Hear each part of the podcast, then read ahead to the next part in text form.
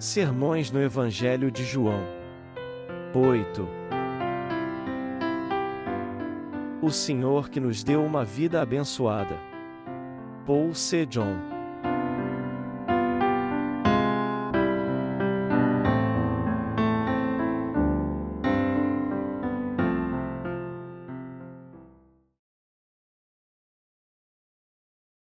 Nunca perca a esperança de ter uma vida gloriosa. João 17, 4 e 8 Eu glorifiquei-te na terra, tendo consumado a obra que me deste a fazer.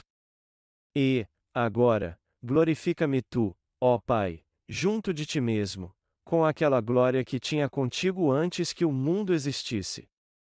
Manifestei o teu nome aos homens que do mundo me deste, eram teus, e tu mos deste, e guardaram a tua palavra. Agora, já tem conhecido que tudo quanto me deste provém de ti, porque lhes dei as palavras que me deste, e eles as receberam, e têm verdadeiramente conhecido que saí de ti, e creram que me enviaste. Todo o capítulo 17 do Evangelho de João narra a última oração que Jesus fez antes de ser crucificado. E o Senhor orou assim porque ele queria algo do Pai. Mas o que ele queria? Nós podemos ver isso descrito claramente no texto bíblico deste capítulo: eu glorifiquei-te na terra, tendo consumado a obra que me deste a fazer. E, agora, glorifica-me tu, ó Pai, junto de ti mesmo, com aquela glória que tinha contigo antes que o mundo existisse. A João 17, 4 e 5. Está escrito na palavra que Jesus estava com o Pai antes mesmo da criação do mundo. Isso quer dizer que Deus e Jesus Cristo são a mesma pessoa, e que Jesus é o Deus Criador que criou o universo e tudo o que nele há. Depois disso, Deus mandou que seu filho Jesus fizesse uma obra de justiça, e o texto aqui nos diz que ele glorificou o Pai ao fazer essa obra. E essa obra foi justamente resolver todo o problema dos pecados do homem. Jesus levou todos os pecados do homem ao ser batizado por João Batista, e então foi crucificado para pagar o preço total por eles. Mas após sua morte, Jesus ressuscitou ao terceiro dia e ascendeu aos céus. Este capítulo antecede tudo isso. Jesus orou para que Deus o glorificasse, já que ele tinha cumprido todas as obras da justiça de modo perfeito e o Pai havia sido glorificado através delas. Todos nós que nascemos de novo no Evangelho da Água e do Espírito queremos ser glorificados pela obra que Jesus fez. E Deus será glorificado e nos glorificará quando nos tornarmos os verdadeiros obreiros de Deus nascidos de novo por crermos na Sua justiça e completarmos toda a obra que Ele nos confiou aqui, para que finalmente possamos ir para junto dele. E não são apenas os obreiros de Deus que nasceram de novo através do Evangelho da Água e do Espírito que têm a esperança de ser assim através da glória de Deus, mas as pessoas deste mundo também. Todos nós temos essa esperança no coração. Temos essa esperança e fé que entraremos no reino do nosso Senhor e teremos uma vida gloriosa ali com Ele após termos acabado nossa obra aqui. Eu creio que Deus nos dará uma vida gloriosa depois que completarmos a missão que Ele nos confiou, isto é, depois de cumprirmos nossa obra assim como Jesus orou. Na pregação que eu fiz essa manhã sobre a em vida eterna, eu falei sobre em viver eternamente e nunca mais morrer. E já que isso vai acontecer, não é melhor vivermos para desfrutar das riquezas e da glória de Deus no seu amor ao invés de termos uma vida eternamente miserável? Viver em eterna miséria é pior do que ter uma vida limitada por algum tempo. O que é essa vida gloriosa? Você e eu temos a esperança de que um dia teremos uma vida gloriosa, como o Senhor disse em sua oração, falando sobre a gloriosa vida celestial. Certamente iremos para junto de Deus ao terminarmos nossa vida neste mundo. O glorioso reino de Deus espera por mim e por você, enquanto o seu terrível juízo está reservado para os que não conhecem o Evangelho da água e do Espírito e não creem nele. Eu sou muito feliz por isso. O apóstolo Paulo disse: Porque para mim tenho por certo que as aflições deste tempo presente não são para comparar com a glória que em nós há de ser revelada. A Romanos 8 horas e 18 minutos. Eu dizia mais cedo que o sofrimento desse tempo presente não se compara com a glória que desfrutaremos no céu. E quando maior forem as lutas e perseguições que passarmos pela fé neste mundo, maiores serão as riquezas e a glória que desfrutaremos ao entrarmos no reino dos céus. Amados irmãos, embora fiquemos desanimados e abatidos por causa da terrível agonia e tristeza que passamos aqui, nossa esperança no reino dos céus deve ser maior do que tudo isso. Deus preparou seu glorioso reino para nós e nos espera com toda a sorte de bênçãos. O Senhor disse: E eu te glorifiquei nessa terra e completei a obra que tu me deste para fazer, e procurou fazer a vontade de Deus e o desejo do seu coração. Nós também queremos terminar a obra que ele nos confiou para irmos para o reino dos céus. As coisas foram muito difíceis para nós nesse inverno e na primavera. Porém, mesmo em momentos difíceis eu sei que, em comparação às outras pessoas, eu posso ser muito mais feliz do que elas. Quantas pessoas estão morrendo em meio ao sofrimento porque não conhecem o Evangelho da água e do Espírito? Nós devemos ser muito gratos pela nossa vida, ainda mais quando a comparamos com a dos outros neste mundo. E pelo que parece, a vida deles é muito difícil e eles enfrentam muitos problemas por causa da sua teimosia. Mas isso não é o fim do mundo, até porque o Anticristo ainda não surgiu. Nós temos que acabar de evangelizar este mundo com o Evangelho, a fim de que possamos ir para o reino de Deus e lá desfrutar da vida eterna. Nosso Senhor disse no Evangelho de João capítulo 17 versículo 6, E manifestei o teu nome aos homens que do mundo me deste, eram teus, e tu mos deste, e guardaram a tua palavra. Isso quer dizer que Jesus manifestou a verdadeira salvação segundo a vontade de Deus. Como foi então que o Senhor manifestou essa verdadeira salvação? Ele fez isso vindo a essa terra num corpo carnal, ao levar todos os pecados do homem quando foi batizado por João Batista, morrendo na cruz e ressuscitando dos mortos para pagar todo o salário pelos nossos pecados. Essa é a verdadeira salvação. O Senhor nos salvou ao sacrificar sua vida, e todos que creem nisso guardarão as palavras do Pai. João 17 horas e 6 minutos. O Senhor nos deu sua palavra e nos fará guardar essa fé até o fim, nos fortalecendo para suportarmos todas as provações. Quando o Senhor estava neste mundo, ele sempre disse que seu poder era igual ao do Pai. O Deus Trino nos fez nascer nessa terra e depois enviou seu Filho para nos salvar dos pecados do mundo com o Evangelho da água e do Espírito. Deus enviou seu Filho para cumprir seu plano da salvação em nossa vida. Ele nos fez conhecer Sua palavra através de Jesus Cristo e nos levou a crer nele através dela também, pois ele de fato é Deus. Jesus, o Filho unigênito do Pai, veio a este mundo segundo o plano de Deus. Jesus Cristo veio a este mundo e nos salvou com o Evangelho da água e do Espírito. Nós recebemos a remissão dos nossos pecados crendo nessa verdade através da palavra. Amados irmãos, vocês creem mesmo nisso de todo o seu coração? O ministério de Jesus e o de cada um de nós que nascemos de novo é o mesmo. E assim como o Senhor entrou no reino do Pai após completar seu ministério neste mundo, nós também iremos para este lugar glorioso depois que pregarmos este Evangelho e cumprirmos a missão que Deus nos confiou. Mas os homens maus sempre perseguirão os injustos em que nasceram de novo no Evangelho da água e do Espírito. Eles virão como que querendo ajudar aqueles que ainda não são filhos de Deus, mas, na verdade, eles os perseguirão ao invés de ajudá-los. Mas eles farão isso porque sua alma é diferente da alma dos justos que nasceram de novo no Evangelho da água e do Espírito.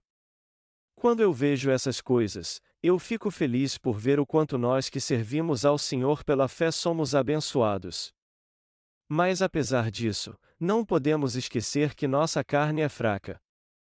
O Senhor orou ao Pai e disse após cumprir seu ministério para nos salvar do pecado com o Evangelho da água e do Espírito e antes de ascender aos céus, e, agora, glorifica-me tu, ó Pai, junto de ti mesmo, com aquela glória que tinha contigo antes que o mundo existisse. E nós também temos que ter a esperança de que Deus nos glorificará após acabarmos nosso ministério aqui neste mundo. Isso porque nós temos em nosso coração a esperança da vida eterna quando iremos para o reino de Deus e desfrutaremos das suas riquezas e da sua glória. Mas não devemos ficar apenas com essa esperança no coração, e sim trabalhar duro esperando receber as bênçãos de Deus. Eu creio que nosso Senhor em pessoa nos glorificará depois que terminarmos nosso ministério aqui, pois o plano de Deus é que todos os verdadeiros cristãos desfrutem da sua glória com Ele no reino dos céus. Eu fico muito feliz e em paz quando penso na maravilhosa glória que em breve receberemos. Seria muito difícil vivermos neste mundo se não tivéssemos a esperança da vida eterna, onde teremos riquezas e glória.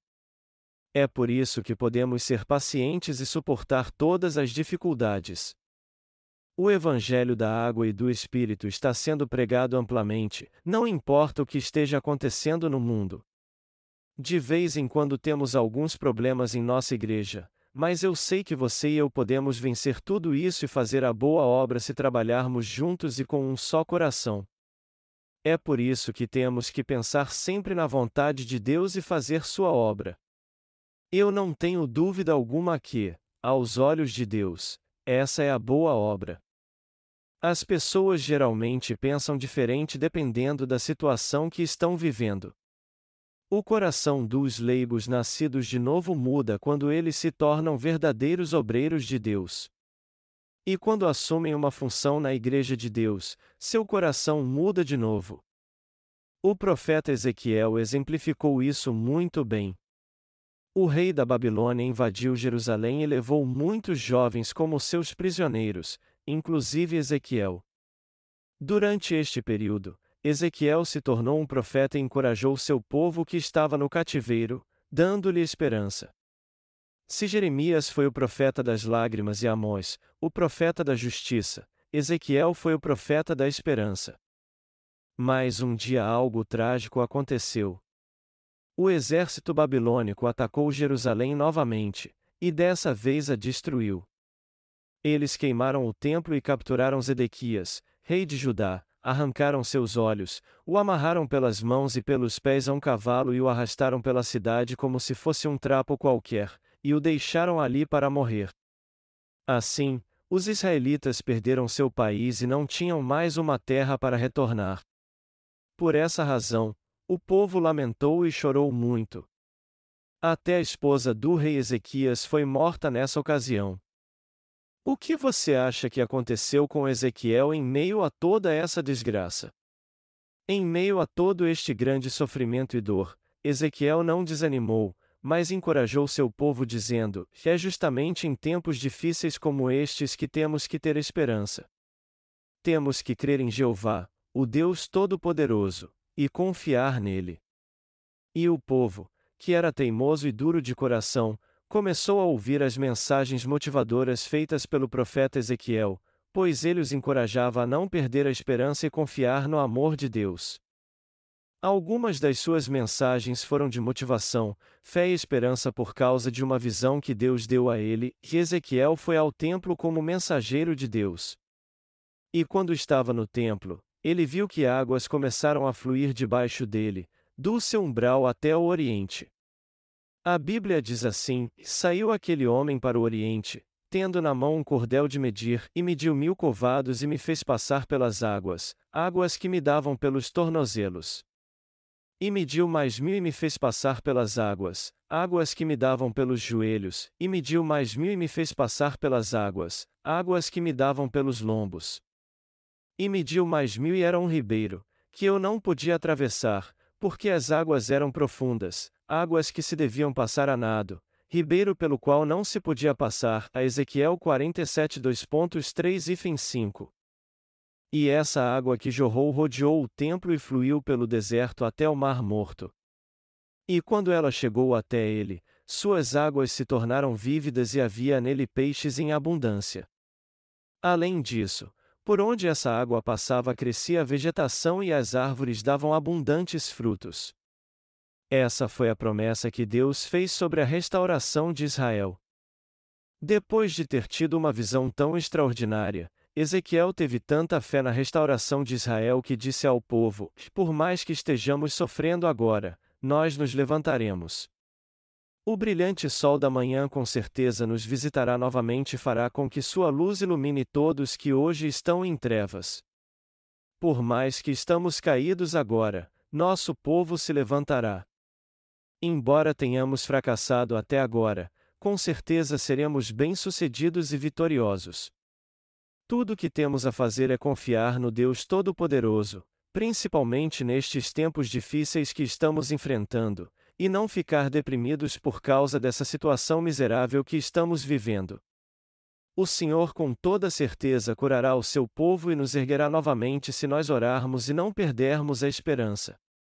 Os israelitas ouviram essa mensagem, se sentiram muito confortados com ela e passaram a ter esperança na futura restauração de Israel. O Senhor também disse que os pais da fé deveriam servir seus discípulos. E este princípio não mudou. Embora pareça que os pais da fé estão dominando seus discípulos novos convertidos, eles passam mais tempo com eles para servi-los mais.